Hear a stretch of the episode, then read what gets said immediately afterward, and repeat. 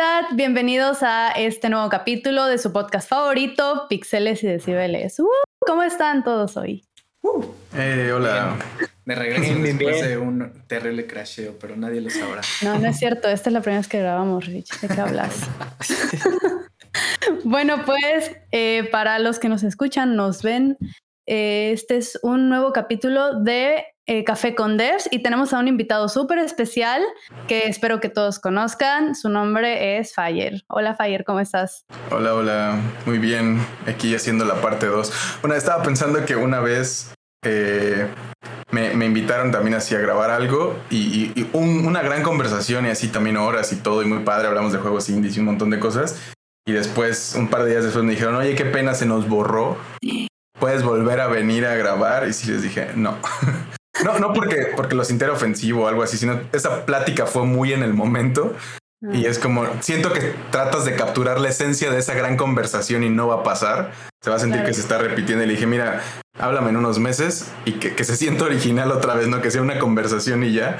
Porque si regresamos muy pronto voy a estar tratando de cachar lo que dije y se sintió feo. Ya nunca me volvieron a invitar. Creo que se, desbandó el equipo y todo. Porque era como parte de una universidad, ya habían salido o algo.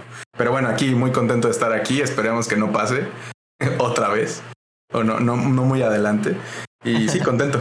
changuitos, changuitos. No, pues muchas gracias por estar aquí. Nos da mucho gusto que al fin podamos tenerte, que te queremos tener en el podcast desde que lo iniciamos, básicamente. al fin se pudo repitamos la broma de que la vez pasada casi se dio y luego tuve un hijo y, lo aguantamos otro momento, que es este. Eh, mi hijo ya está en la universidad. No, no es cierto. Este, pero sí, ojalá, ojalá, digo, platiquemos a ver qué, a dónde nos lleva este, este, este cafecito. Es muy noche para café. La gente sabe que lo graban en la noche. Estoy revelando secretos. Pues no sé, es que esa es, la cosa, que como estamos en diferentes partes del mundo, estamos que a seis horas de diferencia entre los que están más temprano y los que están más noche, entonces... No, pues sí, sí, hay lugares que todavía se puede tomar café. Yo ya no tomaría. No, yo tampoco, ya a estas horas no. No duermo. Pues, este, te íbamos a preguntar, bueno, lo primero es que nos gustaría que nos contaras un poquito de ti, de quién eres, de qué haces, para alguien que no te conozca, es la primera vez que escucha de ti. Sí, este, pues soy Fire, como ya dijiste, y hago juegos. Ese es el, resumen. Eh, mi background es en computación. Eh, empecé, les comentaba antes que en la carrera como que empezó este boom de las apps, como a mediados finales de mi carrera. Y con los cuates ahí de la Facultad de Ingeniería, como que con mi grupo de amigos empezamos a hacer cosas ahí. Se sentía como muy cool poder materializar este aprendizaje y en algo como más tangible. Eh, y después eso nos conectó con la idea de los videojuegos, ¿no? Como de, oye, también podemos hacer juegos aquí, ¿no? no, digo, en esos momentos la idea, y digo que en general sigue siendo a veces para muchos, ¿no? Es, los juegos son carísimos y los hacen equipos de cientos de personas en otras partes del mundo, pero los juegos móviles se sentían como algo, o sea, es como, pues ya podríamos hacer algo, ¿no? Aquí están estas herramientas y literal es una app, no se sentía como un juego. Entonces empezamos a hacer nuestros primeros ejercicios y por ahí del 2011 lancé mi primer juego con este grupo de cuates. Eh, entonces ya más de 10 años en esta industria y pues por, ahí ha sido, ¿no? También podcast de desarrollo de juegos o de, no más de, jugar, de hablar de videojuegos. Star Wars también les decía que, bueno, traigo una playera de, Han Solo, pero no, no era tan fan eh, y luego me hice. Rich, ¿qué trae? ¿Star Wars o Evangelion? Evangel de Star Wars. Oye, sí, son las dos playeras. Son las dos, dos, playeras de Rich. siempre traigo Evangelion o Star Wars. Son las del podcast. Se compró 10 de cada una por si le dañan. Sí. Y, y eventos, ¿no? Hay comunidades y cosas así, Discords, etcétera. Como que he empezado varias cosas. Algunas para enseñar videojuegos, ¿no? Tuve un club de desarrollo de juegos en Pico 8, que, que, era una comunidad de Discord donde teníamos este como formato de jam mensual donde hacíamos cosas entre cada quien sus cosas, pero como íbamos siguiendo temas y etcétera, o unas más generales de, desarrollo de juegos.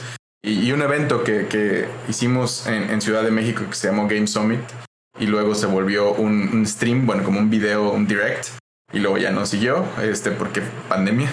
Entonces, allá ando en las asociaciones también, ¿no? Como representante de Latinx in Gaming de México, eh, un rato representante de México para la Federación Latinoamericana de Desarrollo de Videojuegos, que es como esta unión de asociaciones.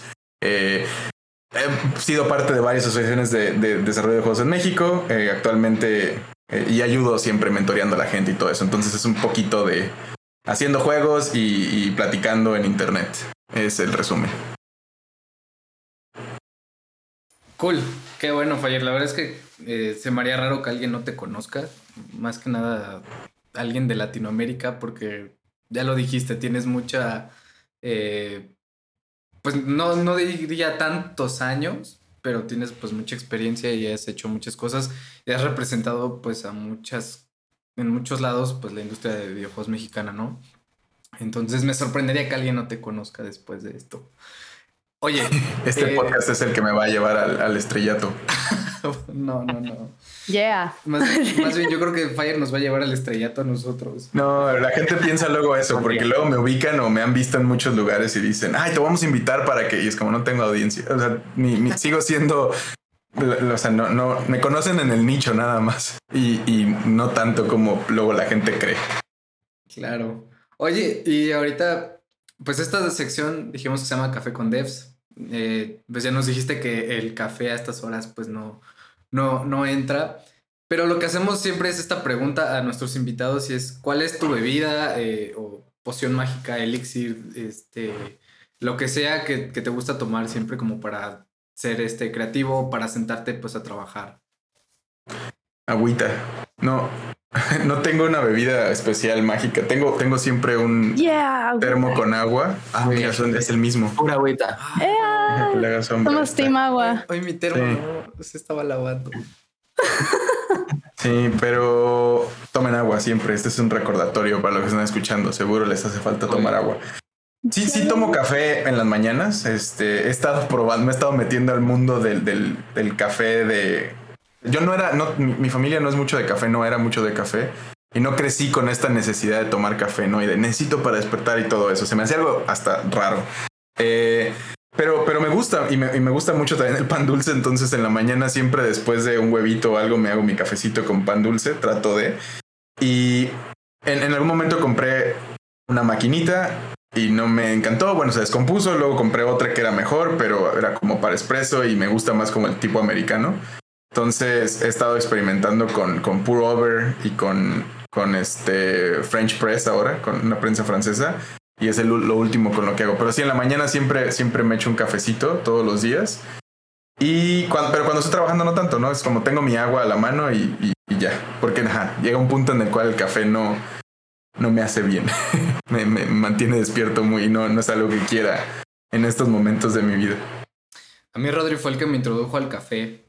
En mi familia igual, lo mismo que, que tú, Fayer, no era como muy esencial. Y lo mismo, ¿no? Todos decían, no, es que el café para despertar y para mí era como, me, me, daba súper X. Pero yo soy, yo padezco de migraña crónica y Rodri fue el que me dijo como, oye, ¿ya has intentado tomar café en las mañanas? Y yo, no. Me dice, inténtalo, a mí me quita el dolor de cabeza y evita que me dé. Eh. Y sí, desde entonces... ¿Sí te ha servido? Me ha servido muy bien. Ah, ya ves, sí me pasó lo mismo. Yo tampoco era mucho de café, pero descubrí que eso te ayuda a controlar la migraña. Si te tomas una tacita diario y a partir de ahí, tip para quienes tengan dolores de cabeza seguido, tomen café. Muy bueno. Oye, Fire, bueno, ya, ya nos diste esta introducción de ti y todo. No sé si puede, para adentrarnos a este tema del café con Debs, empezar un poquito, siempre preguntamos un poquito la experiencia acerca del desarrollo de videojuegos y en específico sobre eh, comenzar un estudio de videojuegos. Sabemos que, que, que tú tuviste experiencia en, en, en, el desarrollo y en, la, en el, la creación de un estudio de desarrollo de videojuegos aquí dentro de México. No sé si pudieras contarnos un poquito de esa parte de tu, de tu experiencia. Sí, pues ah, sí, que no lo mencioné, pero eh, soy también cofundador de, de Hyper-V, ¿no? Como uno de esos estudios que, que, ahora es bastante, bueno, no bastante conocido en el mundo, pero, pero al menos va, va, agarrando su popularidad y su atención, ¿no? Hemos hecho cosas que sí le han llegado a muchísima gente, ¿no? En particular, lo primero fue, fue Kleptocats, que en, en, a lo largo de su primer año más o menos tuvo más de 10 millones de descargas. Eh, es un juego de móvil, free to play. Este, y eso fue lo que puso a Hyperbreed en el mapa, ¿no? En su momento y lo que permitió que se volviera un estudio oficial. Eh, eso fue en 2016, un par de años antes, en 2014, eh, un amigo que se llama Juan Pablo y yo eh, decidimos empezar este estudio. Y, más que, o sea, somos cofundadores porque le pusimos nombre y dijimos vamos a hacer un estudio de juegos y nos pusimos a hacer juegos, pero fue más como, como banda de garage, le digo yo, porque en realidad no es como que hayamos hecho ningún proceso legal ni, ni, financiero ni nada así, es como nos vamos a nos juntamos en, mi departamento en ese momento y decidimos hacer juegos y dijimos, mira, sí podemos. Un par de meses antes de eso participamos en un, en un Game Jam, en un Global Game Jam. Y, ahí yo, venía de hacer juegos, los dos trabajamos juntos en un par de estudios, pero luego él se fue como a, marketing y, como este diseño, como, como más empresarial, que es justo de, publicidad. Y, yo me fui a software, software, ¿no? Como que hubo un problema en la empresa en la que estábamos, entonces necesitábamos chambear. Y nos volvimos a encontrar en este jam, digo, digo fuimos juntos, hicimos un juego ahí, este, el Global Game Jam del 2014, y, que fue en el SAE, ahí en la Ciudad de México. Y nos dimos cuenta que, o sea, en ese, en ese, en esos fin de semana, pudimos hacer algo que corría en un dispositivo móvil y que a la gente que estaba ahí le gustó, ¿no? Y, si bien un juego de tres días no es una cosa increíble, pero era algo de nuevo tangible y, probable y se veía bien y se jugaba y, y, le sorprendió mucho a la gente. Entonces, como que eso nos dio a entender que si le poníamos la atención suficiente y el tiempo suficiente, podíamos materializar algo y, no nos faltaba nada, no éramos suficientes. Y, creo que eso es como el cambio de mindset más importante que, tuvimos ahí, ¿no? Como la el, darnos cuenta que somos capaces de hacer algo, que, no teníamos que pedirle permiso a nadie, si bien teníamos un trabajo que nos mantenía para pagar la renta y todo eso, que es algo importante, entonces pues, era más como invertirle este tiempo extra, pero si en tres días pudimos hacer algo, pues que podríamos hacer en un mes, dos meses más, ¿no? Entonces eh, empezamos por ahí, hicimos varios juegos y, pues, cada uno más interesante y mejor hecho que el anterior. Por ahí también se nos, se nos, unió eventualmente Mario Carballo, que es el que lleva este Discord de Indies y tiene su podcast de Detrás del Pixel y otras cosas. Y, pero en ese entonces era como pues, un chavito, ¿no? Que andaba buscando como entrarle al mundo de los juegos, que hacía web, etcétera, como pues hace suficiente tiempo.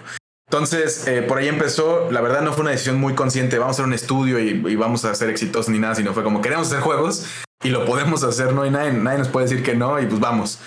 Y eventualmente pasaron varias cosas, como la historia está por ahí en otros podcasts y en otros lados si les interesa como más profundidad y para no alargar esta conversación de más. Pero estábamos trabajando en una empresa americana de, consultoría de software y traje a Juan Pablo y a Mario y a Eri y a otros que, eventualmente fueron parte de como este primer equipo de Hyperbeard grande. Y nos dieron la oportunidad de hacer juegos, ¿no? Porque pues, les dije, ya tenemos este equipo que es Hyperbeard y somos capaces de hacer estas cosas. Eh, denos chance, ¿no? Como entre, entre, entregamos el software de cliente y todo eso, podemos hacer algo. Y una de esas cosas eh, fue Kleptocats, que entonces nos dio la posibilidad de que Hyperbeard se volviera un estudio bien, este, y pues de ahí en adelante se, se volvió una rama de este estudio, ¿no? Como que era una empresa americana, se vuelve una rama que hace juegos como en México. Y después de eso le, va, le sigue yendo bien que nos independizamos y se volvió como este estudio, este, que si bien sus oficinas siempre han estado en México, eh, oficialmente es americana la empresa, ¿no? Como que bueno, fue fundada ya legalmente y formalmente. Y eso fue como en 2017, eh, un año después de Kleptocats. Y a partir de ahí, pues la empresa ha crecido, ¿no? Empezamos, Kleptocats lo hicimos Eri, JP y yo, tres personas. Eh, eventualmente, porque la historia está ahí, hicimos otro juego, no nos fue bien, tuvimos que correr a mucha gente. Eventualmente regresamos a Mario y a, otras personas. Y, y Hyperbeard eh, post Kleptocats se volvió un equipo de cinco personas. Eh, fue creciendo poco a poco y creo que a este punto Hyperbeard tiene 50, 60 personas, ¿no? Y ahora, digo, siempre ha habido un par de americanos, un puño de mexicanos y ahora hay gente de Ecuador, Colombia, Ucrania, este, sigue siendo la mayoría mexicanos, este, pero, pero ya tiene como muchas, más por, por, por el work from home y todo eso que abrió, porque antes éramos muy de, nomás podemos hacer juegos aquí todos aventando ideas y viendo qué sale, ¿no? ¿no? No había un proceso, pero se ha profesionalizado, se ha hecho como más autosuficiente, con más caminos este, directos para hacer las cosas y eso ha permitido que se pueda hacer las cosas. Yo dejé Hyperbeard y mi posición como director, que fue lo que el, el, punto que me tocó, bueno, como yo fungía, que un director de estudio lo que hace hice muchos de los juegos aquí, no los hice yo solo, ¿no? Como guía al equipo, lideré al equipo que los, que los trabajó al principio. Este, a veces como project manager, a veces como game designer, tratando de rellenar los huequitos que había para que programador o programador, al, artista o la artista pudieran cumplir sus chambas, que son más directas. Este, eh, para Kleptocats hice sonidos, por ejemplo, todos esos maullidos soy yo, este, con un micrófono en un closet, eh, etcétera, ¿no? Como que pues tienes que escribir, etcétera.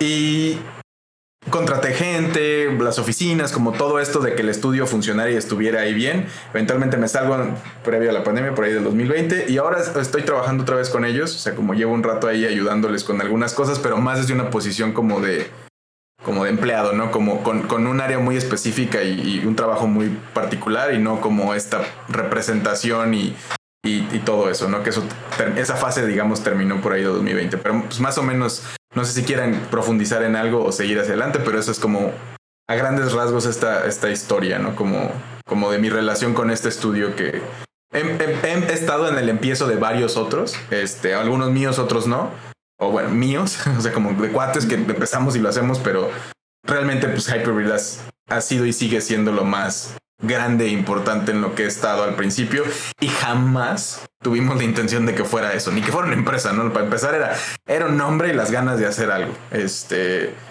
les mentiríamos, eh, no sé qué sea la opinión de JP, pero pues nada, nuestra intención es como vamos a hacer un montón, con trabajos queríamos ver si sacábamos algo para que para que pagara las licencias, ¿no? O, los, los fines de semana, las pizzas de menos o algo, ¿no? Como esa, era la intención y, la, verdad era más una, una, un outlet de salida de nuestra creatividad y de, de esto de hacer videojuegos. Yo no, o sea, sí soy un game developer, este, los he programado, los diseño, etcétera. Pero, pero es algo que sigo como sin creerme tanto, de alguna forma u otra, por, porque, porque siento que mi camino fue muy azaroso y nomás pasó y llevo 10 años haciéndolo y es como, Ajá, tengo experiencia y todo eso, pero sigo sintiendo como que caí aquí nomás, ¿no? Como que nunca fue mi intención. Hay gente que dice como desde chiquito se notaba porque pues de juego estaban los videojuegos y todo, pero de nuevo no fue como voy a estudiar computación para hacer juegos, era porque era niño hacker y me gustaban las computadoras. Oye, está padrísima la historia. Pues sí, luego pasa, ¿no? Que nada más empiezas a hacer algo eh, porque pues dices, ah, pues está padre y de pronto empieza a crecer y a crecer y pues eh, digo que padre que de ahí hayan salido cosas tan, tan padres, ¿no? Y además ya tienes experiencia como sound designer sin saberlo. Exacto, y eso me parece súper interesante y es algo que yo quería preguntarte más o menos pero no sé exactamente cómo, porque, vean, nuestra siguiente pregunta era que cuál era tu experiencia contratando gente de audio, pero igual por ahí tal vez nos puedes contar, eh, pues ahorita que estuviste trabajando como sound designer, ¿qué te diste cuenta que eran esas dificultades o por qué, o si eso te hizo darte cuenta que tal vez eh, había, necesitabas un sound designer o, o no, o dijiste yo lo puedo hacer, o no sé, cuéntanos un poquito de eso. No, no, jamás creería que yo lo puedo hacer. Nomás era, era porque era.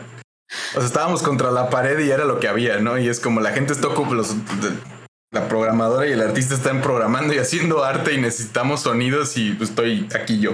Órale. Este, pero pues, es un juego que no fue el primero que hicimos, ¿no? Este, el, el, la primera persona con la que trabajamos fue Brian, Brian Roque, Brian Cubría. Este, en, en, en Hyperbeard y en este primer juego. De hecho, tantito antes en este juego de piñata que les mencioné, eh, lo hicimos pues, puros ingenieros y era la parte de programación.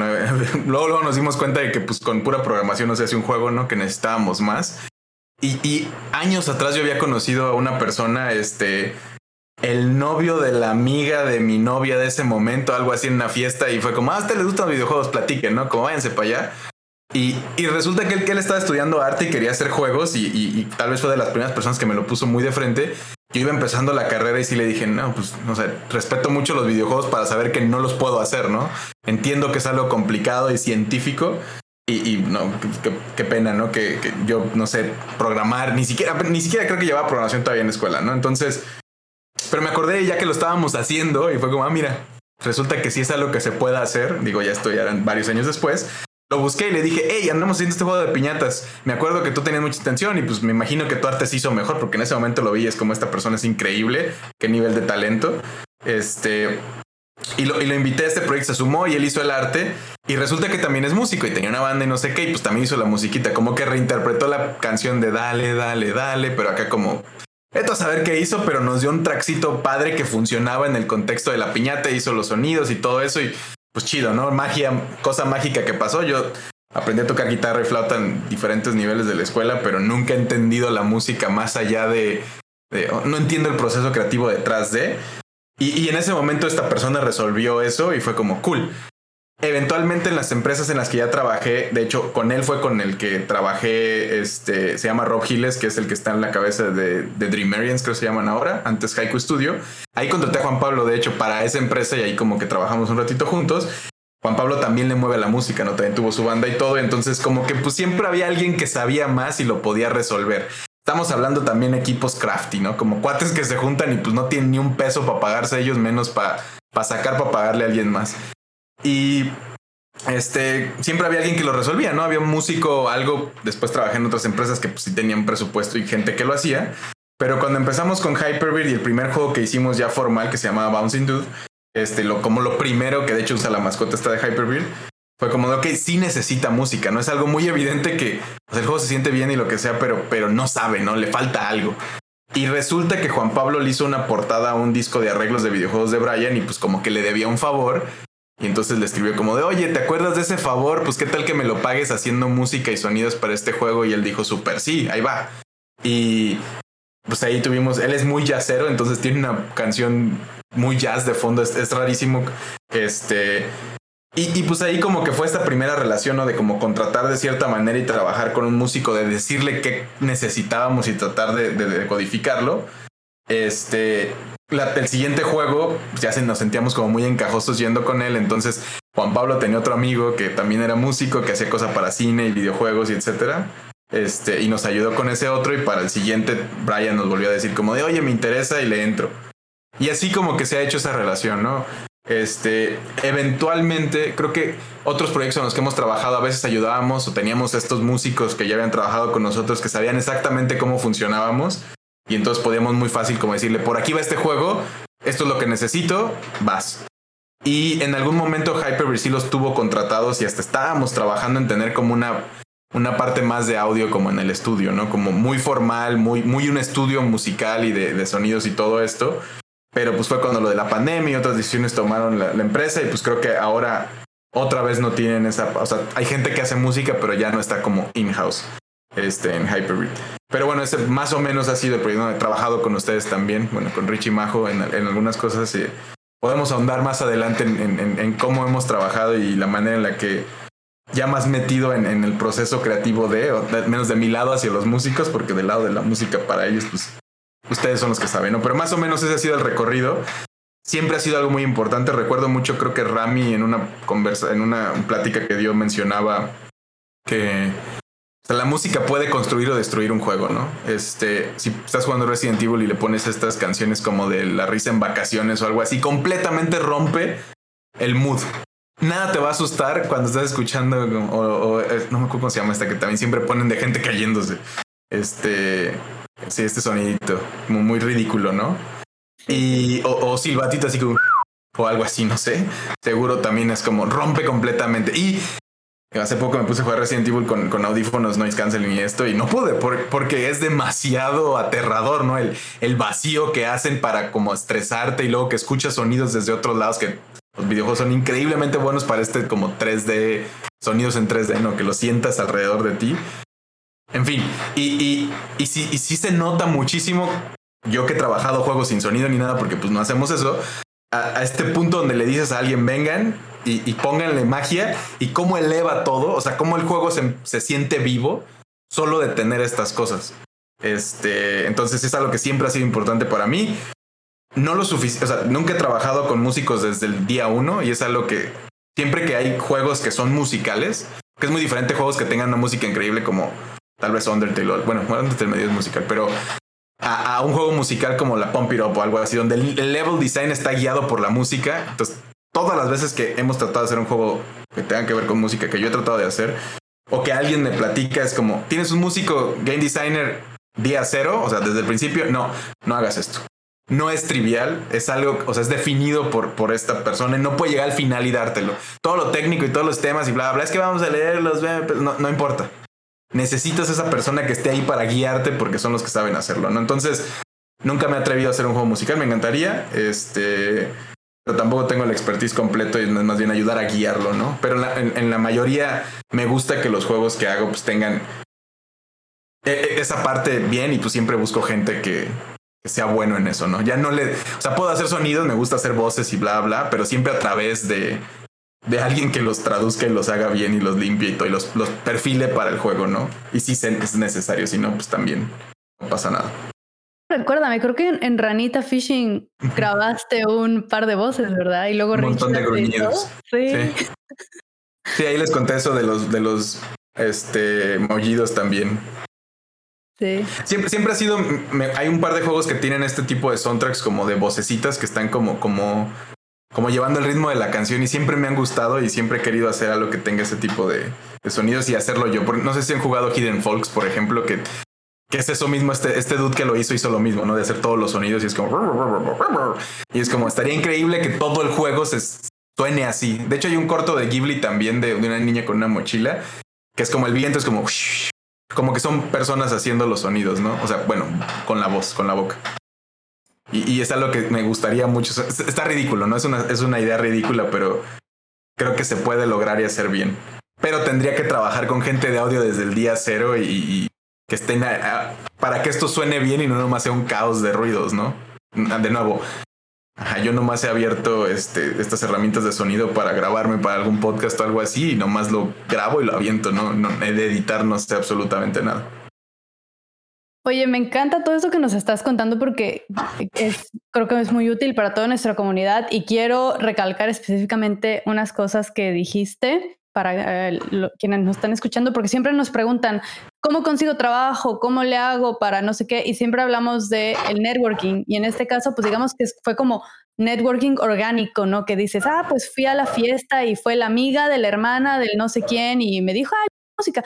Y la verdad es que así es como se inicia, ¿no? Vas a conseguir más trabajo así como una persona de música o de audio de esa manera, yendo a un lugar y decir, hola, necesitas músico, hola, necesitas músico, hola, necesitas músico. Que los músicos son un, perdón, pero son un cliché, es el, es el perfil que más hace eso, que es como, oye, soy músico y quiero ayudar en tus videojuegos. Es como, no estoy haciendo nada, por favor, déjeme tocando la puerta como, como evangelistas, ¿no? Y, no lo O sea, está bien también shoot your shoots, ¿no? Como hazlo. No te voy a decir que no lo hagas, pero la verdad es algo, y yo siempre le repito a todo músico que me escribe eso, ¿no? Como que estamos acostumbrados como cuando ya tienes como cierta escuela de creación, a ya saber con qué músicos te llevas bien, porque no quieres de cero volver a tener las conversaciones con alguien que no conoces cómo funciona.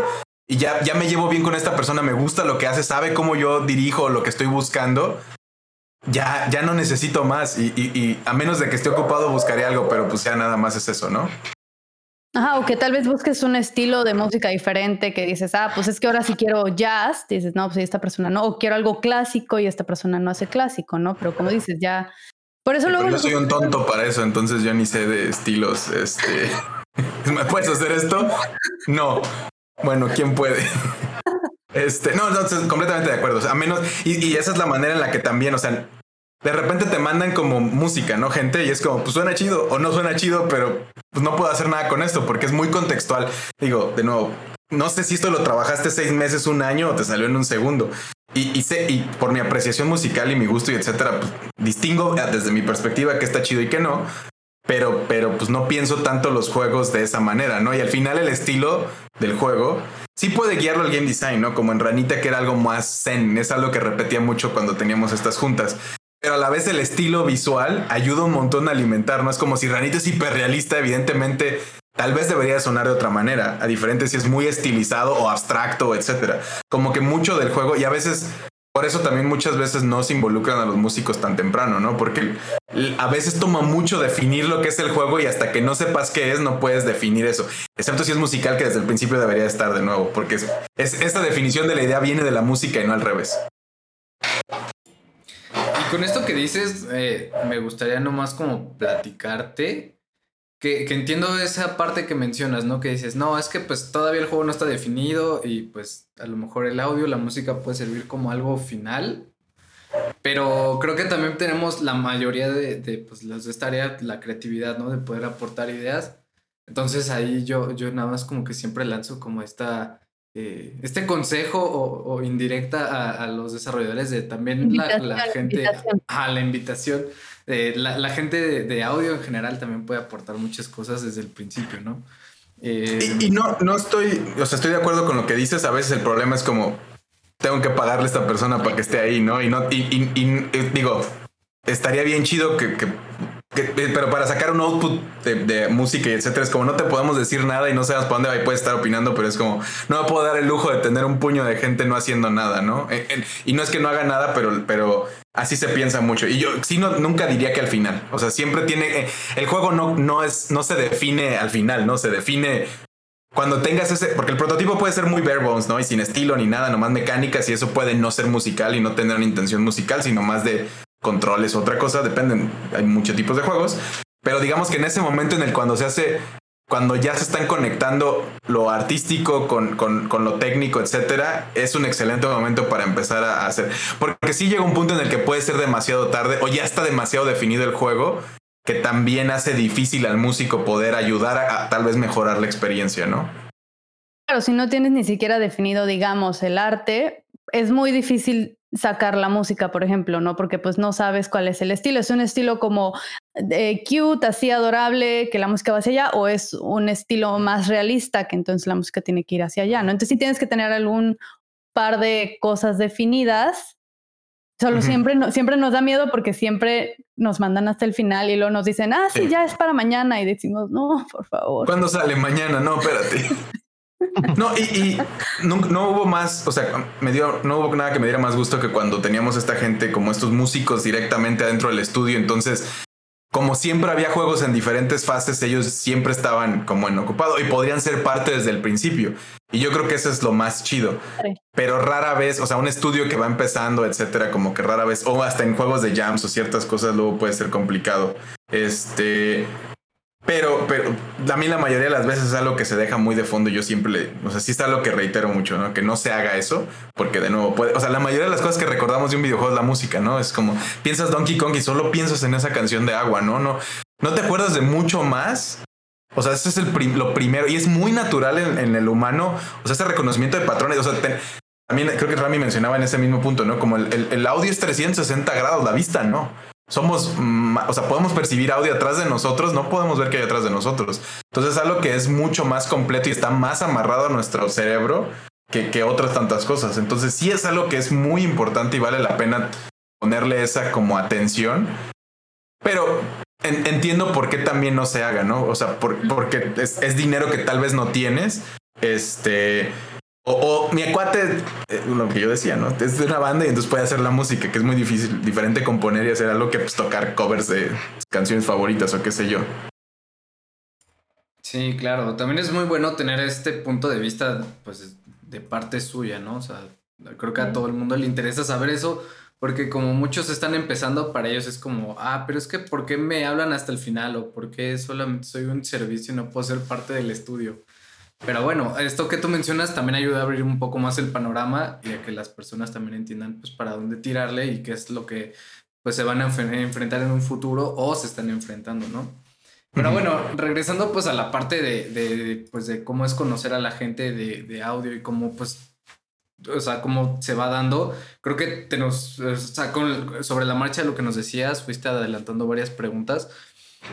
Entonces quería preguntarte, ¿En qué cualidades te fijas tú para poder trabajar con una persona de música slash audio? Porque, o sea, somos lo mismo audio, pero la música y el audio trabajan un poquito diferentes. Sí, estoy de acuerdo. Este, o más bien sí lo entiendo. no más que a veces es más fácil. Es como les digo artistas a todos los que hacen cosas de dibujar y etcétera, porque es o programadores, no importa si eres de Gamefield o backend o frontend o lo que sea, porque es como rápido, ¿no? Pero sí, sí, esto es especial, eso es una especialidad aquí, entonces creo que podemos referirnos. Eh, cualidades. Eh, pocas veces creo que hasta ustedes no había trabajado con, con, dos, o sea, con audio y, música separado, casi siempre a la misma persona, pero te das cuenta que no son tan buenos, que, o sea, que a veces sí tienen una, un, uno u otro, este, porque sí es muy diferente hacer una cosa que la otra, ¿no? Y, he notado también hay gente que hace sound effects o sound design y, se nota que probablemente no serían buenos músicos, ¿no? Porque es, el tipo que anda con un micrófono en la naturaleza o algo así. Y, como este efectito de Dragon Ball que luego vi que era un instrumento japonés que es como de agua, agua yéndose, no sé, está muy raro. Que es como yo pensé que era algo que se lo inventaron y resulta que es algo muy natural. Pero bueno, está eso y está, también hay sonidos muy musicales, ¿no? Pero a veces que es algo más de aquí, ¿no? De golpear cosas y, y eso. Este, pero cualidad, ajá. De hecho, platicamos que luego hay momentos en los que se unen un poquito la música y el diseño sonoro, ¿no? O sea, como que ya no sabes si es parte de la música, si es parte del diseño sonoro. Eh, por ejemplo, si tú pones una campanita, pues es música o diseño sonoro, ¿sabes? Entonces, eh, es, es hay, hay momentos en los que se une, pero al mismo tiempo pueden llegar a ser muy, muy, muy, muy diferentes. Sí, claro. Y volviendo a lo de las cualidades, o sea, estoy pensando, ha sido muy azaroso y, creo que Ranita fue azaroso porque digo, acababa de platicar con Majo y le dije como, oye, ¿te interesa? Y pues sí.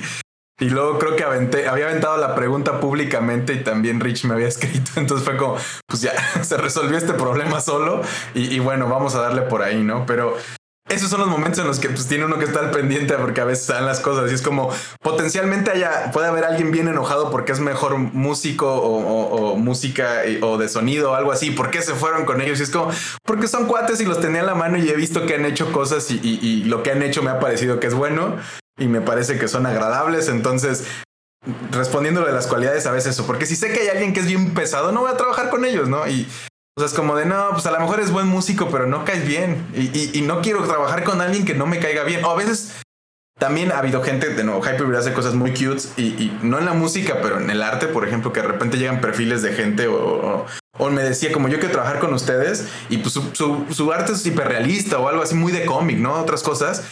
Y me decían, es que sí lo puedo hacer. Y es como estoy, con... sí, nuestro, en particular Kleptocats no es algo muy artísticamente complejo, ¿no? Es algo como muy, muy sencillo. Pero no quiero que me digas que lo puedes hacer. Yo quiero que te interese hacer esto, ¿no? Porque sé que, porque he contratado a gente que no era su interés y se forzó a hacerlo. Y se nota porque todo el tiempo está empujando las cosas a hacer algo que no son lo que quieren ser. Entonces, si el a veces sí es, tiene que ser un buen fit, no apliquen, no avienten a todos lados. O sea, como que sí busquen que su perfil o su, y más si mandan como pruebas de sonido o, de audio, etcétera, sí hagan fit con, con el lugar al que están tratando de llegar, ¿no? Este, porque luego hay gente que es muy metalera y se van a cosas como muy popsy y es como, carnal, no va por ahí, ¿no? Este, y, creo que eso es algo muy importante dentro de, más que una cualidad como de la persona, es más como, pues, se nota mucho a veces qué es lo que quiere hacer esa persona, etcétera. Seguro sí hay gente muy flexible y, también son, son buenos, pero, pero en general eso. Los dos, sí es cierto que tendemos a ser muy, este, a trabajar con la gente que ya conocemos. Y, el mejor lugar para conocer gente y, demostrar tu capacidad son los jams, ¿no? Este, porque de nuevo, este, este audio que me mandan descontextualizado es como, pues, está chido, pero yo no sé cómo, cuál es tu proceso creativo para llegar a esto y qué tan bueno puede ser fiteando algo que, yo busque hacer. Este, entonces no hay nada como un jam, que es un ejercicio donde todos andamos ahí como literal un jam de música, ¿no? aquí nos ponemos a bailar juntos y a ver si sale algo y, y ahí notas si tienes buena química con alguien y si sí, los sigues buscando, ¿no? Y si no los recomiendas, porque ya nos pasó que yo estoy trabajando en un proyecto ahí con otro cuate y los busqué a ustedes, ¿no? Es como, ah, acabo de trabajar con ustedes, me ha funcionado, trabajamos chido en esta otra cosa, pues vénganse para hacer esto otro, ¿no? O sea, como, o si veo a alguien que anda buscando, es como, ah, pues mira, yo he trabajado con ellos y te los recomiendo, ¿no? Porque y ahí tú ya búscale de lo que tú quieras. O estoy buscando a esto, no, pues mira, esta persona yo he visto que ha trabajado con ellos, a ellos pregúntale, yo no, pero lo conozco como de eventos, de espacios, etcétera, y me parece que es agradable etcétera. Creo que eso es, o sea, eso es, eso es lo más. Y, es difícil para alguien que va empezando, ¿no? Porque, pues, ¿cómo le haces si no has hecho nada? Pero de nuevo, los jams son el lugar que también es uno de esos consejos importantes de es no vas a trabajar con de nuevo si me ven a mí para arriba como este dude que tiene experiencia y ahí me va a hacer la carrera es difícil es más fácil trabajar con los que tienes al lado que están como tú no como en tu mismo nivel porque ellos van a estar bien contentos de trabajar contigo y viceversa porque es como ah, nomás estamos felices de estar aquí este y, a veces es difícil que trabajes con estas personas que ya tienen más experiencia porque ya saben con quién van a trabajar desde antes, ¿no? Yo cuando tengo una idea, en mi mente ya viene la gente que va a ayudarme a hacer el estilo, o sea, o, ya sé a quién estoy buscando particularmente, ¿no? Entonces, primero voy con ellos y ya después, si no funcionan, busco a alguien que se parezca a ellos, ¿no? Es como tengo este hueco, ¿quién entra ahí? Este, en fin, como que esas son las cosas que se me ocurren con respecto a eso. Wow, muy muy buenos tips de networking para, para todos los que nos escuchan. ahí anótenlo. Sobre todo la parte de Game Jams también para empezar a crear portafolio y tener algo que mostrar a cuando buscas trabajo. Siempre, nunca nos cansamos de, de dar este tip de unirse a Game Jams y, crear portafolio siempre que tengas la oportunidad, ¿no? Es muy, muy bueno anotar esa parte. Y creo que lo importante es esto del el audio descontextualizado. O sea, si me mandas una rola al aire, como yo no sé, pero si me mandas un juego que tiene una rola, entonces puedo ver tu trabajo encima de eso, ¿no? Porque es como, si no le va, es como, no, pues no, gracias, chavo, pero, o sea, está chida la rola, pero no sabes lo que está, no sé si la agarraste de, de tu, de tu portafolio y se la clavaste a algo que es lo que los programadores hacemos, ¿no? Es como, ah, me encontré esta música y más o menos es un fit. Pero pues tu chamba es hacer que, que embone bien en la experiencia, ¿no? Este, y si se, si se nota dispar, pues, pues no, gracias.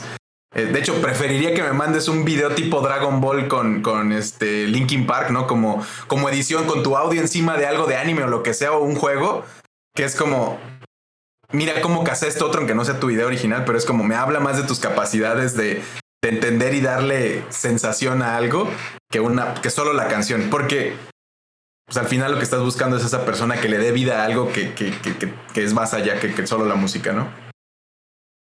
Sí, totalmente. Súper importante ese lado también de siempre, bueno, lo, lo, decimos mucho, por ejemplo, cuando creas un currículum, que siempre lo modifiques o lo adaptes a lo que estás buscando, o lo adaptes a, a, lo que está buscando la empresa más bien.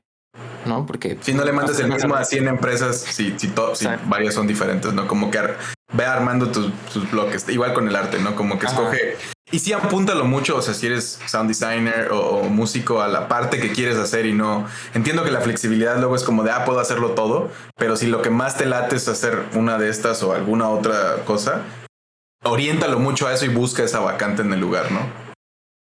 Y la realidad es que los estudios índices de Latinoamérica y de México, pues la neta necesitan todólogos, ¿no? Es como, puedo, puedo darme el lujo de tener una persona que resuelva todos mis problemas de audio. Desde inventarse toda la música, sonidos, etcétera, hasta el, como la mezcla para que todo se vaya más o menos bien y, ajá, que, me dé las cosas listas para ponerlas en el, en el editor. Además, si las puedes meter, pues ya es un lujazazo, ¿no? Que, o sea, que puedas trabajar encima de la herramienta que se esté usando del engine. Justo, justo, buenísimo. Yo, yo te quería preguntar, Fire, por ejemplo, ahorita que acabas de mencionar lo de eh, un todólogo, ¿no? Y tú tuviste la experiencia, la última experiencia en Ranita Fishing de tener a, estos dos súper encargados de audio, Majo de música y, Rich de, sound design. Por ejemplo, ¿qué, ¿cuál sería en la experiencia una comparación o qué pudiste notar de, de trabajar con solo una persona que se encargue de todo y, y en Ranita Fishing alguien que se encargue por separado que esté más especializado en música y alguien aparte de, diseño sonoro y, todo esto. Creo que en Ranita no lo noté tanto más en este trabajo que estamos haciendo ahora, donde es como muy evidente eh, las, las, diferencias. Eh, pero pero lo, lo más evidente para mí, pensando como más general, es en el caso de trabajar con alguien que haga todo, es menos comunicación, ¿no? Como nomás es una persona y no tienes que andarlo repitiendo, buscando espacios mutuos o etcétera, combinando ideas, es menos administración, es más ir con una persona y esperar que haga una buena chamba. La verdad es que más de mi experiencia es en móvil y la mayoría de las veces, y es lo que estamos haciendo ahorita, es, es algo que es como, literal necesito un track y 10 sonidos, ¿no? Eso es como, más allá de eso es vanidad. Este, digo, se puede, estaría muy chido, pero, pero la mayoría de la gente lo escucha a través de unas bocinas horribles si no es que lo tiene muteado y anda escuchando sus cumbias de fondo, ¿no? Entonces, eh, ya le van a faltar al respeto, entonces no quiero hacerlos chambear por algo que la gente no va a apreciar. Y, no nos vamos a dar el lujo de poner ese logo de es mejor con audífonos, ¿no? Que, que Sword and Sorcery o ciertos juegos sí, sí hacen. Este tipo de experiencia no es para eso, pero eh, eso es creo que lo que yo diría algo, ¿no? Es súper chido trabajar con un equipo más robusto, que, que tenga unos expertazos en sus áreas y que además sean como hasta cierto punto se autoadministren, ¿no? Como que sean capaces de meter la chamba y, mejorar el espacio en el que están, porque hace que todo fluya mejor y sea como menos discusiones y menos cosas. Este, o sea, la verdad es que trabajar con gente que ya tiene cierta experiencia y sabe trabajar con otra gente, que creo que es el punto que siempre gana sobre tu capacidad individual de hacer el craft que tienes que hacer. Sí sirve a veces para convencer de que entre y todo, pero la verdad, que trabajes bien con alguien o sea, estaría muy chido que todos hiciéramos el equivalente de Mona Lisa, obras de arte de nuestras áreas, ¿no? Y fuera una cosa increíble. La suma de esto diera algo chidísimo y no un collage todo extraño. Pero, pero en el otro caso es como, pues, una buena chamba con alguien que la verdad llega a un espacio y lo mejora, es, esa experiencia es inmejorable, ¿no? Como que eso es ideal siempre, como que pienso yo mucho en esta escena de, Pacific Rim de Idris Elba, cuando, cuando ven que se tienen que combinar los dos este, que manejan el robot.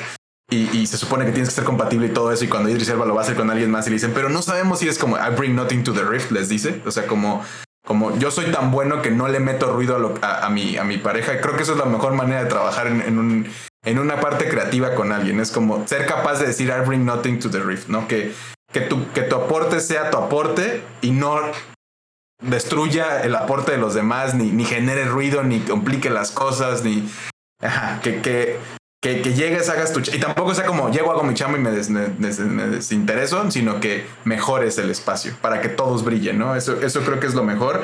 Y cuando encuentras gente así, pues es muy valioso. Y yo personalmente trato de, cuando encuentro a alguien con quien colaboro y trabajo bien, además, puntos extras y su trabajo es increíble, evidentemente. Pero si alguien hace un trabajo increíble y trabaja mal, o sea, como que rompe el flow o lo que sea o no, no se siente compatibilidad de algo, yo no vuelvo a trabajar con ellos. Como está increíble tu chamba, te lo hago de freelance y te lo pido de lejos y, como mándamelo y ya lo involucramos, pero no quiero estar con ellos en todas las llamadas porque traen ruido, ¿no? Complican, complican las cosas, etcétera, es, complicado. Pero cuando la gente hace esa buena chamba es como, no, pues sí quiero que estés involucrado desde que se pueda en las siguientes cosas porque, porque mejor, mejoró todo teniendo esta persona, ¿no? Entonces, eh, y me acuerdo cuál era, sí, cuál era, ah, tener una contra varios. Este, yo, de nuevo, son tips más generales, porque creo que, que es muy evidente esta parte donde es como, es mejor tener a más. Hay un límite, creo que sí hay una curva en donde, que yo le digo mucho a los estudiantes, ¿no? Que de repente se juntan 15 ingenieros a hacer un juego y es como, güey, esto no va a salir absolutamente nada porque todos están al mismo nivel, todos hacen lo mismo y todos no saben nada y nomás van a estar pisando los pies y van a estar midiéndose la experiencia y viendo quién va a ser el líder o lo que sea. Y es como, hagan equipos chiquitos en lo que pueda, pero si eventualmente van a hacer algo ambicioso en serio, digo, para ese punto ya van a tener gente más profesional y, entre más gente le pueda poner atención, como estudio AAA, ¿no? Que tienes a tu ejército de gente animando cada músculo de Batman o qué sé yo, el, el, el, el geniecillo que anda haciendo la física de la capa cuatro años y etcétera, pues terminas con cosas mucho más chidas, pero pues rara vez puede darse el lujo. Entonces, cierta gran, creo que un, alguien de música, alguien de audio, este, también un par de artistas, un par de programadores, un equipo de menos de 10 personas para algo indie latino, creo que es más que suficiente para tener una experiencia más redonda y una muy buena comunicación entre todos, ¿no? Porque también, digo, los chilaquiles son deliciosos, pero un chilaquil de, de, por un collage ahí medio raro de, sabores, pues habla mal de, de, como estos equipos de fútbol que a veces nos toca en México, ¿no? Que es como individualmente las partes no son tan malas, pero en equipo no hacen no funcionan. Y, a veces se nota también los proyectos cuando todos quieren brillar más que la suma de las partes, ¿no? Oye, y yo quiero saber tengo una pregunta para ti. ¿Qué esperas tú que sepa alguien de música o de audio? Porque obviamente tú esperas que sepa, pues, componer, eh, que sepa hacer sonidos, que los haga lupear, pero lo que me refiero es, ¿esperas que sepa sobre videojuegos? ¿Esperas que sepa sobre game design, sobre Unity, que tú le digas el repositorio y no se te quede viendo con ojos de Bambi? Como que, ¿qué esperas?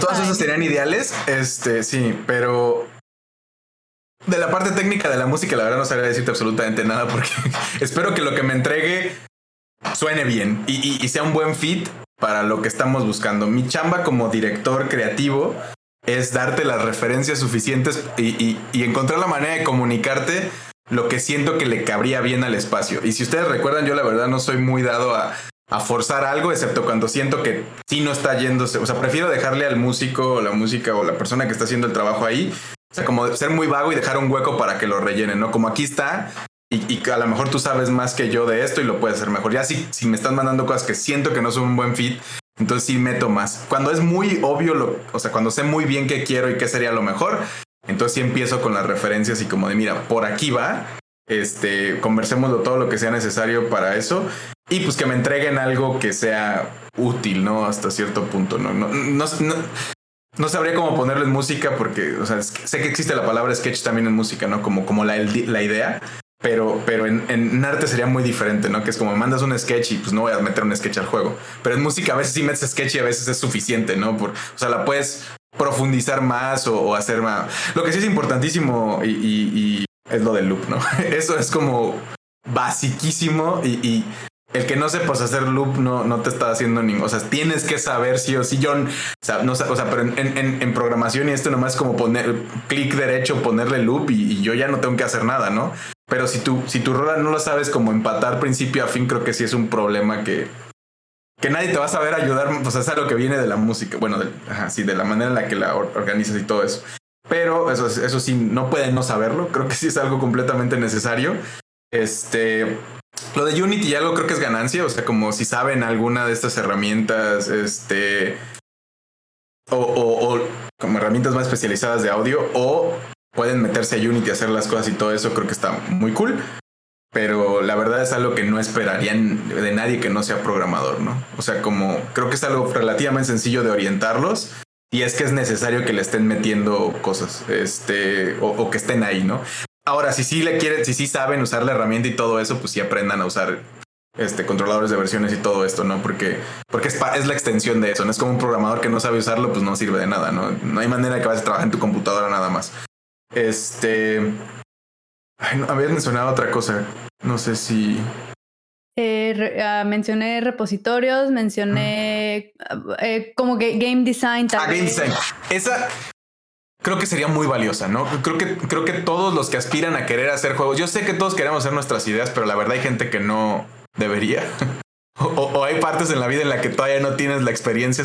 Porque todos quieren hacer su Zelda y su Mario, ¿no? Y es bien cansado hablar con alguien que, un músico, un artista, o lo que sea, un programador que es muy bueno en su craft, programación, arte, música, pero, pero tiene la idea de hacer un Zelda y, es, y no lo sacas de ahí. Es como es que este juego no es Zelda y no todo puede ser Zelda, ¿no? Y no trates de, o sea, es como alguien que jugó un juego y quiere a todo le ve. No, sé si vieron ese tweet que decía como, ay, que, que, que, esta película me da muchos Boss Baby este, vibes. Persona que solamente ha visto Boss Baby, ¿no? Como como no has jugado lo suficiente y esta experiencia que tuviste de niño es lo que quieres que tengan todos los juegos. Y, y, y, le ves como esa, esa forma a todo, ¿no? Y es como, los que sí somos game designers o los que llevamos esta... Y cualquiera, quien sea puede ser como un chef puede venir de cualquier lado, ¿no? Como cualquiera puede ser un game designer, pero la chamba del game designer es como la del programador y la del artista. Es algo muy tangible y es alguien que toma estas decisiones a sabiendas de lo que está haciendo, ¿no? Digo, no siempre, porque a veces hay la gente que decide no son, no le saben, pero pues bueno, a veces porque son los jefes y tienen dinero o lo que sea. Pero bueno, en, este otro sentido creo que es bueno opinar, pero también hay que saber en qué momento limitas tu, no, no, no limitas tu opinión, pero, pero no tratas de estar encima de los que en teoría saben más. O, bueno, no tratas de hacer esta conversión que de nuevo trae esto en lo de encajar y de no estar como, es que yo quiero que sea como este momento en tal juego que me encantó a mí es como, bueno, sí, pero esto es un juego bien diferente, ¿no? Y no tiene nada de sentido lo que estás diciendo. Pero es que ese momento fue increíble, es como que sí, pues, pero aquí no va, ¿no? Y creo que, de nuevo, regresando a ese punto del game design, creo que si tienes estas nociones y puedes entender cómo los sistemas juegan entre ellos y cuál es el otro, eh, cosas básicas, ¿no? Como, como un loop de juego, como, como los scores, cuál es la, la importancia de ciertas cosas en ciertos juegos, este, evidentemente hace que tu opinión o, la, que, trabajes esto un poco más, ¿no? ¿Qué, es la diferencia entre un programador de sistemas y un programador de juegos o, o, de game feel, ¿no? Que es esa persona que es capaz de que hacer que el brinco no nomás sea técnicamente un brinco, sino que se sienta como un brinco de un platformer, ¿no? Y creo que en la música no sé qué tanto, o sea, sé que puedes construir todo eso, pero lo puedes hacer sin desde atrás, ¿no? Como sin necesidad de meterte a hacer las cosas. Pero evidentemente si eventualmente quieres dar el brinco a a liderar un juego, a co-llevar un juego, lo que sea, pues tienes que tener este, este conocimiento, ¿no? Y estas capacidades. Y al final, si es el medio en el que te estás desenvolviendo y si quieres ser un músico, un sound designer de juegos, es muy bueno que tengas una buena biblioteca y conocimiento de juegos y es muy bueno que sepas cómo los otros juegos han hecho sonidos y música y al menos conozcas los mejores soundtracks o etcétera, sabes, como que ubiques a los buenos de ese craft en el espacio pero además no está de más que creo que sepas el lenguaje principal en el cual se comunica en este, este medio, que para juegos, o sea, las películas tienen cinematografía, este, la fotografía es el encuadre, etcétera, los juegos tienen game design, ¿no? Y es la manera en la que transmiten su argumento. Y, creo que es importantísimo tener nociones de eso. No creo que sea eh, necesario, pero sí. Y de nuevo, opiniones puedes siempre tenerlas y siempre decirlas y un buen director va a saber agarrarlas y, y desmenuzarlas o un buen game designer lead o lo que sea, la persona que está a cargo de, estructurar el proyecto, va a ser capaz de agarrar eso y construirlo en algo valioso para, para el proyecto. Pero entonces eso véanlo como una opinión y como un feedback, no tanto como, como, como ser el que está encima. Ahora, si son, si le saben a todo esto, eventualmente creo que a mí me encantaría ver más juegos hechos por, por músicos, ¿no? Como, como que tengan esa sensación musical transmitida en juegos. Como cuando lo hacen los artistas o los hacen los escritores, etcétera, que estos point and click adventures o estos visual novels o estos efectos increíbles que se hacen, etcétera. Creo que, creo que no, no, sé, no sé si hay históricamente algunos grandes juegos hechos por, por, por, por un main que sea músico. Que no, no que le mueva la música, sino que literal sea como el músico y que sea como que, lleve una parte del diseño y etcétera. Yo creería que, que, muchos de los musicales tienen que de alguna forma, este, o, en mucha relación, pero, pero creo que sería bueno ver más experiencias. Si no, digo, ustedes están haciendo ahorita uno y, y me entusiasma mucho ver hacia dónde lo llevan. Pero en general eso sería como la... O sea, si quieren estar en ese papel, me imagino que tienen esas nociones, ¿no? Porque si no, ¿qué pasa? Este se, se ve muy truncado, ¿no? Y, creo que hay que tomarlo, es otro craft, ¿no? Y hay que tomarlo con respeto y con valor. De nuevo, yo esperaría que todos los que estén involucrados en juego, y más si tienes la aspiración de en algún momento volverte una parte que empuje el game design, pues sí le aprendan más allá de que es que Nintendo hizo esto o Call of Duty, lo que sea, ¿no? Sino entenderlo como a nivel más profundo. Sí, claro, y creo que saber sobre game design también puede ayudar a la persona de audio a apoyar al sound design con la música, ¿sabes? En vez de decir, bueno, digamos que en el juego el personaje está subiendo la montaña y en vez de decir, ah, bueno, pues te hago un loop de que está subiendo la montaña, te puede decir, ah, bueno, pero entonces en la primera parte solo va a ser una música con poquita intensidad y después va a ser más intensidad y después va a ser más intensidad. Y eso juega también como con, con este eh, pues es game design, ¿no? Es, es feedback eh, auditivo sobre pues game design de, de, lo que está pasando en el juego. Entonces creo que saber todo esto hace que podamos tener, eh, aportar más ideas del lado de, de, audio que tal vez no se nos hubieran ocurrido. Y conociendo todo el expertise que tienes de, de o sea, que tiene de audio, este, puedes alimentar, como dices más, puedes mejorar o puedes proponer cosas que no se le hubieran ocurrido a la otra persona que no tiene ese background, que creo que es lo más importante siempre de, cuando se aporta al game design, menos en estructuras, más en momentos, ¿no? Porque a diferencia del cine, por ejemplo, es que pues, sabes cómo es la escena y todo mundo va a ver lo mismo y el tiempo y todo es lo mismo, ¿no? Entonces es muy fácil que, que puedas dar la sensación que quieres este, en ese espacio. Pero en un juego que el jugador tiene la libertad de, tomar las decisiones o de ir o no ir o de hacerlo todo al revés o, lo está speedroneando, veto a saber qué locura se le ocurrió hacer en ese momento. E, el, sonido, aunque tiene una, una, sensación y una emoción y, una, un pacing y todo esto, también tiene que responder a, a, las locuras del jugador, ¿no? Este, y nunca puede ser, o sea, nunca, puede, nunca debe de romper esta inversión, porque es evidente también cuando se hace yo soy, o sea, todos somos muy buenos para detectar cuando el sonido es el mismo, o sea, que hacen un sonido de disparo el mismo, y entonces dispara cinco veces y tu mente ya lo relacionó muy fuerte y entonces es como, ah, como que, como que es molesto, ¿no? Etcétera. O loops muy cortos en, en, juegos que te tienen en espacios mucho tiempo, ¿no? Que es como, pues métele variación, carnal, ¿no? Como lo que hizo este, creo que fue Disaster Piece para el Minimetro que es como proceduralmente generado y entonces este no me acuerdo si fue Disaster pues, pero que tiene como o sea es un, es un puzzle muy sesudo y de estar viendo lo mismo un montón de tiempo. Y entonces está o sea como que la música va siguiendo mucho lo que estás haciendo en la pantalla y todo esto. Y creo que eso digo ese es el punto el punto más este mágico de una experiencia así no que sea algo que que literal ni exista, ¿no? Que está siendo creado en el momento para la experiencia que se está teniendo. Pero digo, se puede construir de otras maneras algo más, más cerca de acá, porque además un loop de 10 segundos para una experiencia de, 5 a 10 minutos, pues es como ya, acá le voy a bajar, ¿no? Es como ya me estás estresando de más.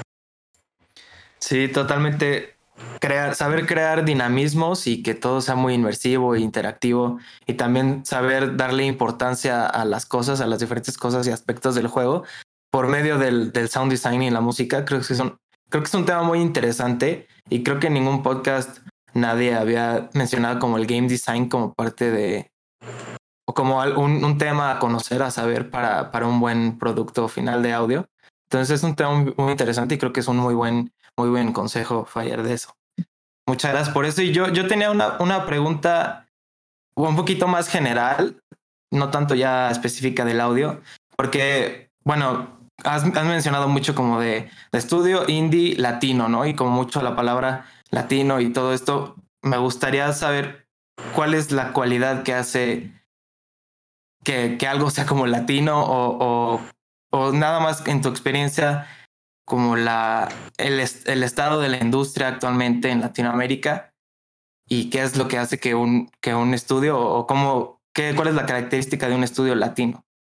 No sé si es, denominación de origen para mí, ¿no? O sea, como literal que estés en esta región, en el, en el creo que ahora le llaman el Global South también a, a, a, a muchos países que están, que no son los, los primer mundo, ¿no? Por no decir tercer mundo o otra cosa es como esta otra idea. Este, empoderando en lugar de echando para abajo, ¿no?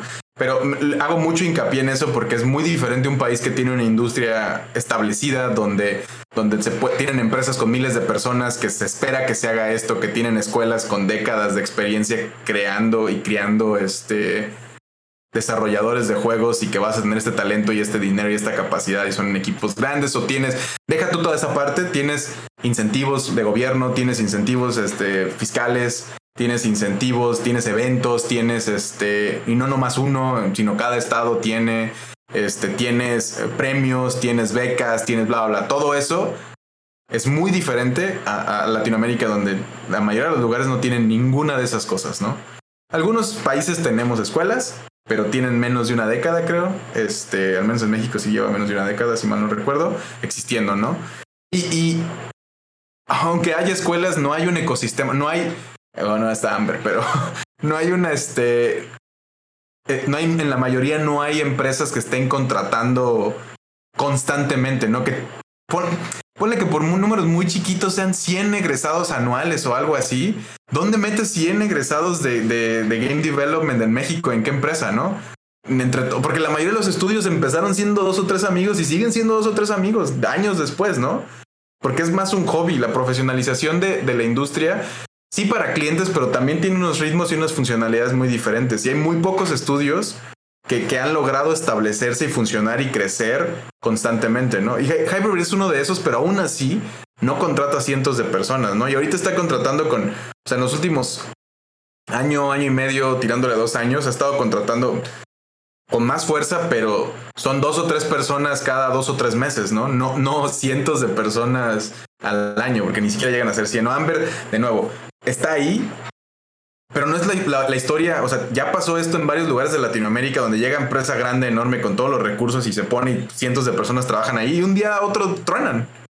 Y no truenan porque no hagan buena chamba, truenan porque ya no es viable para el papá, ¿sabes? Para la compañía de arriba. Y en ese momento 400 personas están libres en, en el país y no hay ningún lugar a donde se puedan ir, ¿no? Entonces, algunos de esos van a empezar sus cosas y etcétera.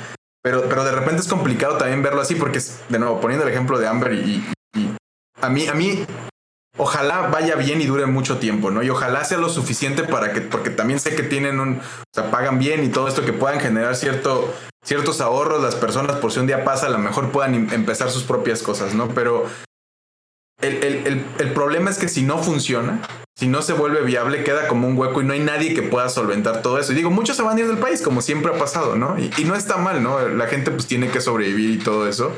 Y tienes que estar buscando los lugares donde sí se hace lo que quieres hacer o para lo que eres bueno o, la suma de ambos.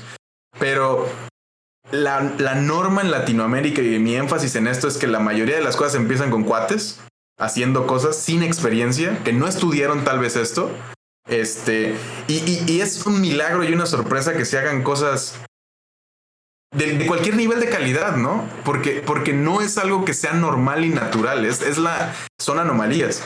Y por eso yo creo mucho en, incentivar y, en, en, en, seguir ayudando y empujando a esta industria que, a que crezca y a que siga, ¿no? Porque si, hoy hay un tipo Hyperbeard y mañana hay 5 o 10, etcétera, entonces sí podemos hablar de un ecosistema estable de donde la gente cree, viva de estos productos y, aprenda a hacerlos este, y funcione, ¿no? Que de nuevo hay, hay 100 estudios en México y de, diferentes tamaños, formas, colores, sabores, etcétera. Pero, pero, pero es importante, como de nuevo, destacar que es, es algo poco común, ¿no? Comparado con un montón de otras cosas. Y, y, y, es que es algo técnico y artístico que lo hace caro y lo hace difícil de estandarizar, ¿no? Es como no, no puedes definir el arte como es esto, esto es arte y esto no, ¿no? Es como, es complicado. Y, no, y esto es buen arte y esto es mal arte también es complicado, ¿no? Por mil razones. Este, y lo técnico lo hace carísimo, ¿no? Programadores, este, estas herramientas, estos engines, todo eso hace que sea algo de lo más caro que se, que se puede hacer ahí y que el expertise necesario también es, es complicado de, de, ser maestros, de tener expertos. A la par de que también es el momento donde es más accesible de la historia, ¿no? Donde hay todas estas herramientas que no cuestan, este, al menos de entrada, este, todos estos tutoriales, el internet desbordando gente de todo el mundo diciéndote qué hacer, acceso a todos los eventos, por, por, por algunos gratis, otros costando, etcétera. Pero todo esto está ahí para que aprendas a hacerlo. Pero igual, pues tienes que estar en esta posición privilegiadísima donde tienes una computadora relativamente fuerte, acceso a internet y el y la, y, de nuevo, el privilegio de tener el tiempo para sentarte a hacer estas cosas que toman mucho y poder combinarte con cuates, ¿no? Deja tú tener éxito, hacer algo increíble o lo que sea, ¿no? Nomás la, la capacidad de poder ponerte a hacer algo en este espacio es, es un privilegio. Es, o sea, no, en un país como México y en muchos de Latinoamérica, donde un porcentaje muy duro de la población vive en pobreza extrema, no, no es viable, ¿no? Y, de nuevo, ese es mi énfasis de por qué, por qué es importante hacer esa diferencia, por qué no es lo mismo lienzo haciendo mulaca o, aztec y, los de los de Cophead, ¿no? Que es como, sí, pusieron su casa en riesgo, sí, sí, sí, pero, pero esta gente lo hizo en un lugar donde no había camino. ¿Sabes? E, e, esa es como para mí la gran importancia. Y no, y no aminora eso y no justifica que no hagamos cosas. O sea, tampoco se trata como de que luego me dicen mucho, ¿no? Es como yo comparto absolutamente todo lo que se haga en México. Tengo este, este grupo en Twitter donde, donde meto a todos para que sea como más visible y hago el esfuerzo de compartir y todo eso cuando puedo, por, por la audiencia que puedo no tener, que tampoco es mucha, pero, pero es honesta. Este. Y, y a veces como este juego no está chido y es como, pues ya sé, a mí tampoco me gustó. A mí, ha habido muy pocos juegos mexicanos que me han gustado, latinoamericanos para el caso. Pero, pero no siento que sea, que por eso no debería de compartirlos. Ahora sí, sí los, tampoco los critico públicamente porque, porque no es el chiste, ¿no? De nuevo, no están hechos en las mismas condiciones.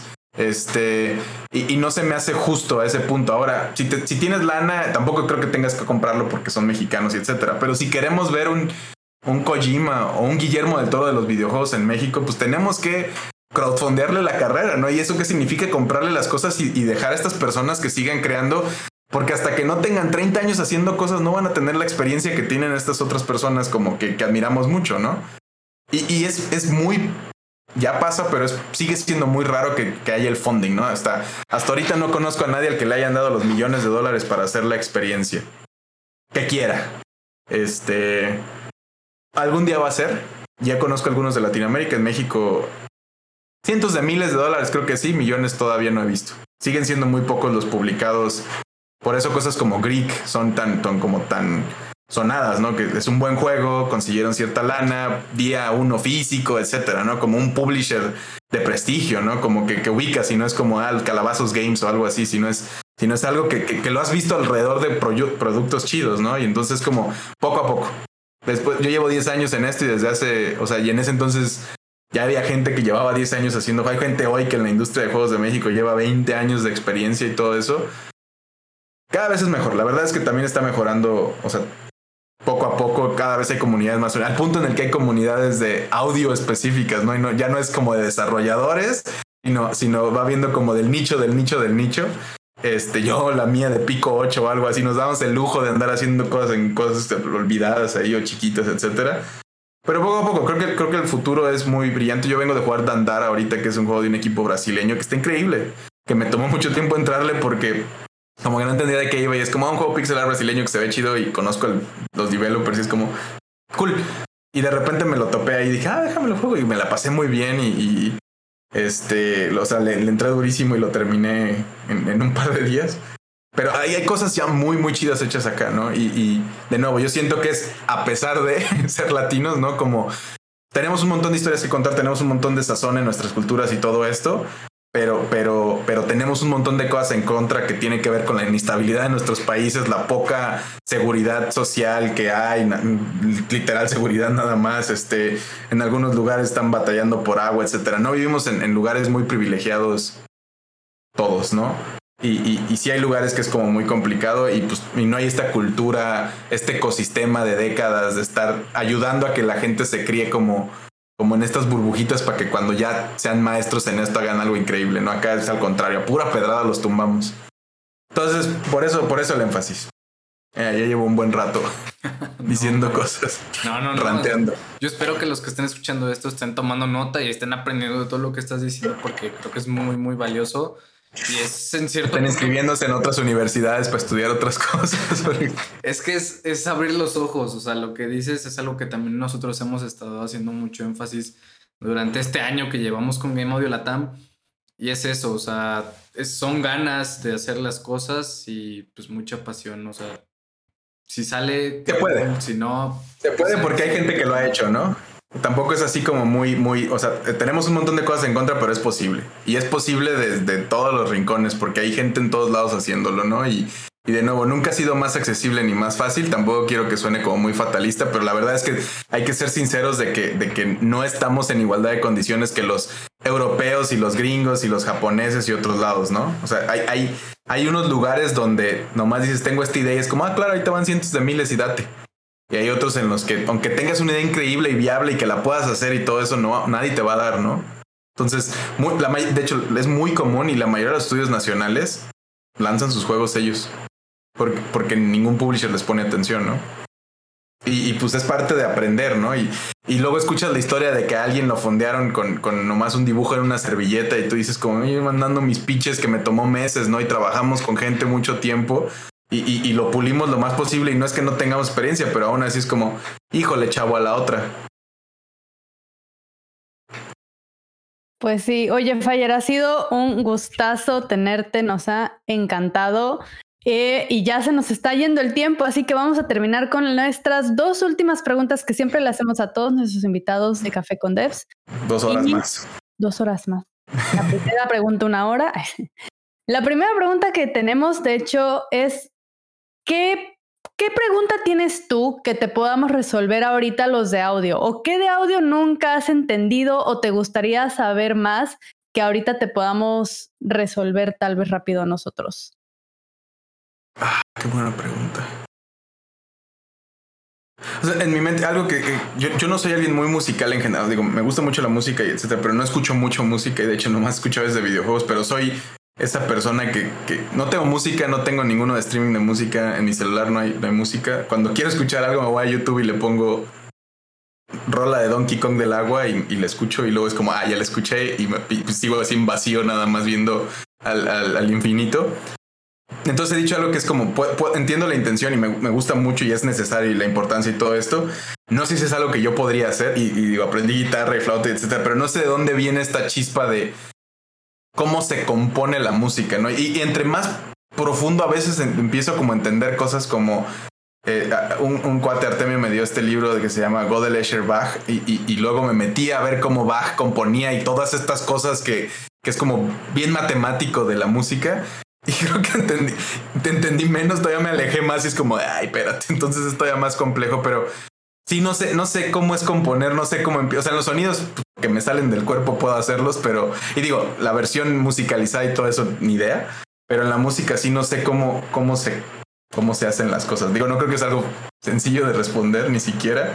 No sabría por dónde empezar si, si quisiera hacer música, ¿no? Y, y tal vez esa es la pregunta. ¿Cómo, cómo, que es lo mismo que piensa la gente de los juegos, ¿no? Como empieza un juego y es para mí es como, pues, pues nomás tienes una idea y la haces y ya no es todo, está bien, quieres que brinque un mono, lo haces brincar y, y de ahí sacas el, así es como, pues una rana que pesca y va ahí y pesca y ya. ¿Cuál es la ciencia, no?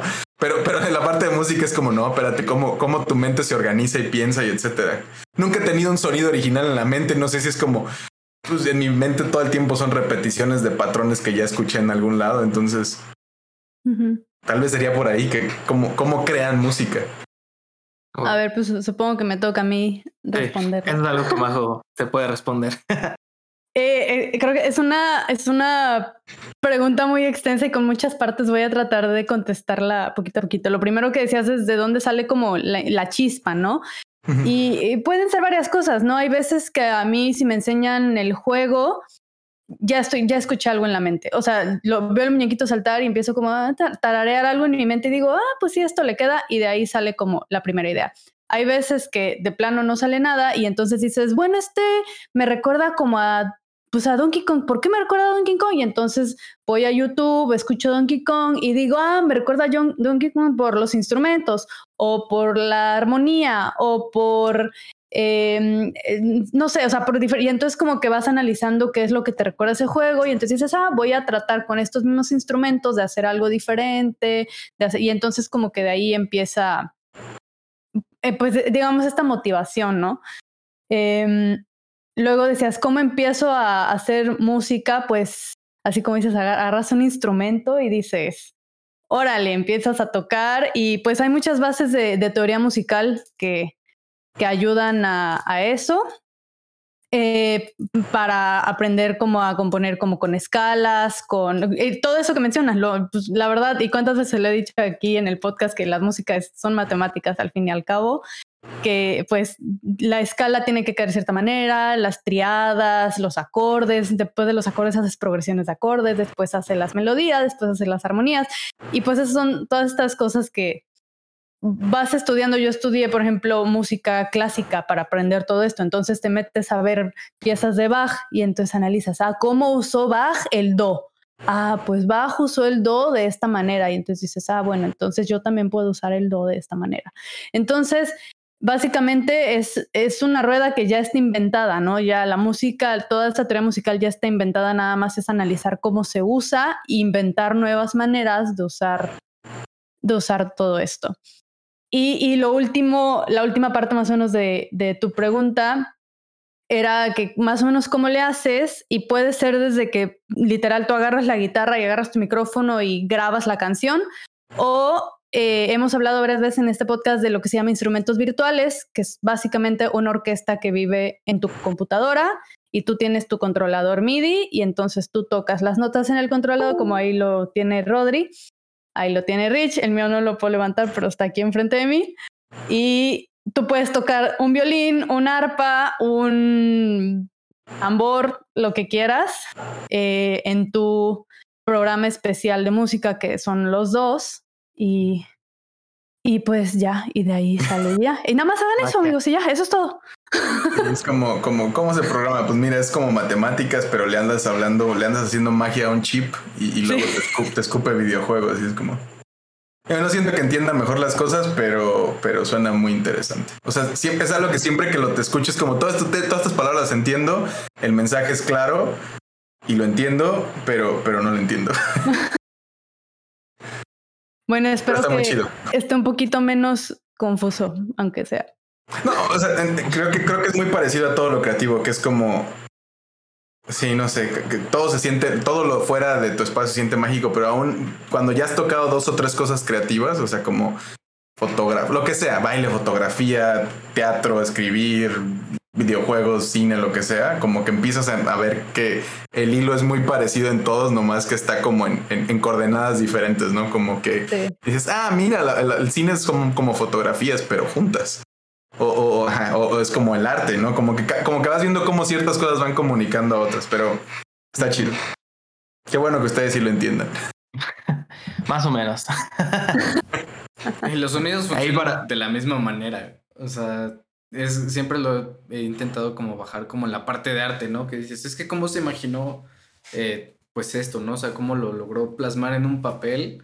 Lo mismo es con el audio, ¿no? Es como empiezas a, juntar elementos de cosas que ya conoces o empiezas a jugar con muchas cosas, muchos sonidos, por ejemplo, los sintetizadores son esta cosa mágica que te ayuda a crear cosas que no existen, por ejemplo. Entonces, esto es todo un tema, esta parte de lo, creativo y creo que cada área tiene un proceso parecido pero diferente. Eh, para todos los que no se dediquen al audio, que estén escuchando este podcast, tenemos muchos otros podcasts que, que explican un poquito más a fondo Game Audio 101 música y también de sound design. Entonces, ahí si les interesa, échenselos. Sí, ahí haciendo tu promoción. Este, ya va la última pregunta, Fire. A lo mejor esto te va a hacer pensar un poquito más. Y es este, ¿cuál es tu soundtrack este, o sonido favorito de los videojuegos? Ay, nunca había pensado en sonidos. Yo soy muy poco favoritista, entonces me cuesta mucho trabajo, toda la vida me ha costado mucho trabajo escoger como un favorito, porque siento que estoy no escogiendo todo lo demás y, es mucho más acotado algo, pero el de Donkey Kong Country me parece un excelente soundtrack. O sea, voy voy a aventar como soundtracks que, que escucho en momentos. El de Mega Man X me encanta también. soy muy super Nintendero porque ese fue como mi etapa de. Excepto el de, el de Scott Pilgrim de, de este juego que salió como en Play 3 y, y ahora ya está otra vez en muchos lados. También me gusta mucho. Eh, el de Sword and Sorcery también me encanta. El de Fasted Line me encanta. El de, el de Bastion me encanta. Mm, Pokémon también soy muy fan de la franquicia. Entonces, al menos este de los primeros dos juegos, Red Blue y, Gold Silver, hasta tal vez Rubí Zafiro, que es el más trompetoso de, esos, me, gustan mucho. Ese es mi fav. Sí, sí, pero yo como yo crecí con los otros y me gustan las versiones orquestadas, el de Ocarina of Time, este, me encanta. Aunque de Paz ya lo tenía más, más, más chiptunero, este, menos orquestado, pero se, nota como esa progresión. Eh, Ah, ¿Cuál otro? No sé si hay algún otro que he estado escuchando. Es que creo que siempre caigo. El de Fest también es increíble. Hace poco vi que alguien mencionó algo del de Hollow Knight, pero, pero no, no me. O sea, me gusta mucho en el, en el espacio, pero no me gusta. Que siento, por ejemplo, que el de Bastion es como un musical, ¿no? Como que lo escuchas y porque tiene diálogos y tiene cosas y algunas cantadas. El de Nier Automata también es increíble, ¿no? Tiene unas rolas que traen, no sé si como en. Suenan como ángeles cantando o algo, yo qué sé. Está increíble. Este todo eso, ¿no? Es, bien, es bien difícil que escoja cosas, pero, pero ahí aventé como varios este, jueguitos, que, cosas que me han entretenido y los pongo ahí de fondo. De repente les digo a la gente, no es como a veces nomás pongo Human Music y ahí este, un loopcito de esos como tipo lo-fi, que se llama Human Music, como muy heredado eso de, de Rick and Morty. Y es como Human Music y nomás suenan como beat boops de fondo y eso escucho seis horas. O los lofis o algo así, si soy como, ay, nomás voy a poner cosas de fondo, ¿no? Mientras trabajo, porque en programa y en diseño sí necesito estar pensando y, no puedo estar poniéndole atención a algo. Y la música de videojuegos es muy buena para eso, ¿no? Como que está hecha para que te enfoques en lo que estás haciendo. Que, le respeto mucho esa chamba y por eso la prefiero más. Eh, sí, sí, pero, pero en general soy más de podcast y otras cosas. No, cuando camino o ando en el carro o algo así, prefiero como absorber ideas, porque creo que para crear cosas entre más sepas del mundo, y, escucho muchas cosas de diseño, de arte, de videojuegos, de, todo un poco, de todo lo que pueda, historias, creadores y creativos platicando de su experiencia y cómo hicieron cosas, análisis profundos de cosas, como para ver como la parte del que lo crea, alguien analizándolo encima para ver cómo leen estas cosas. Y, también como cosas muy técnicas, ¿no? De por qué cosas son así y te, ponen a platicar. ¿Te habías pensado que los libros son de esta forma por estas razones? Y es como, ah, mira, que es diseño en general, ¿no? Como más industrial y más técnico y etcétera, pero, pero el diseño de videojuegos es, es un, un hijito de todo eso. Wow. Y era, había eran dos partes, ¿no? Ah, el sonido, el sonido. Mm. Ah, debe de haber alguno que. Hace una espadita o. Sí, es que justo estoy pensando eso, ¿no? En mi mente es el Wilhelm Scream porque es como. como el sonido que tiene nombre en las películas, ¿no? Pero este. Ah, es que. Como, como. Me gustan los squish de los. O sea, como en Hollow Knight es muy padre apachurrar insectos y todo. Digo que son los enemigos, ¿no? Porque es como. Se, hacen, se siente como muy satisfactorio. Estaba pensando en el de Portal que está como, como bouncy, como. Y, como, como técnico sci-fi, pero porque suena como trampolinoso, no sé. Este. Híjole, ¿qué más puede ser? En, Donkey Kong también el sonido es que hace el animal, creo que el pez para no es como, que como que ese jalón que hace. Ah, creo que es en, no sé si es en Banjo Kazooie que los, el Gruntinla también tiene unos sonidos muy chistosos, ¿no? el tema de voces está padrísimo. Sí, el del animales de Animal Crossing también es muy lindo, ¿no? Como está todo en general como que me cuesta trabajo como, como tener un favorito porque es como un fit ahí muy, muy específico y digo, me, hiciste pensar, pero mira, sí, sí tengo muy presentes muchos sonidos. Este. Eso. pero, pero muy en el momento, ¿no? Como por la satisfacción de hacer las cosas y decir como de, ah, qué, qué bien machean esta sensación o algo. Pero, pero así como un favorito me costaría trabajo, pero pues ya vente varios ahí. Ya con eso muy bueno. está súper. Sí. Ah, se acabó, muy bien. Sí, ya, ya llegamos al final. Eh, no, no logramos romper el récord, creo que todavía no. No sé quién tenga el récord de, de más. Estaba este, pensando que tal vez Eduardo Weisman, pero fue QA y no fue podcast. No sé si ah, bueno. ya veremos. Haremos una lista de. Pero sí, pues yo, creo que con esto vamos cerrando. Fire, porfa, este, recuérdanos tus redes sociales donde la gente te puede buscar. Sí, pues estoy en, Twitter e Instagram, que son las que más uso, como arroba FireDev, este, Fire con, con F-A-Y-R y Dev, D-E-V. Este, también así es mi página, fire.dev, entonces ahí pueden ver más información. Twitter son como mis piensos eh, del momento, ¿no? Como estoy jugando, comparto mucho cosas de videojuegos, de, desarrollo de videojuegos, este, lo que está pasando. Si, les interesa como ver qué está saliendo de México, tengo esta lista de Twitter que creo que se llama Game MX, que la pueden encontrar ahí en, en mi perfil, que pues tengo todos los juegos, estudios y developers que, he ubicado y que me han dicho que los agregue y ahí están. Y entonces pueden ir viendo como muy fácilmente todo lo que anda diciendo la gente. Este, no, no está muy centrado en videojuegos en general de absolutamente de todo, pero porque pues es la gente este, que, que pone lo que quiere, ¿no? Y mi Instagram es más como lo que anda viendo mi, o sea, como cosas donde estoy, pensamientos, lo que tiene la cámara enfrente, ¿no? Es, es mucho más como mi día a día.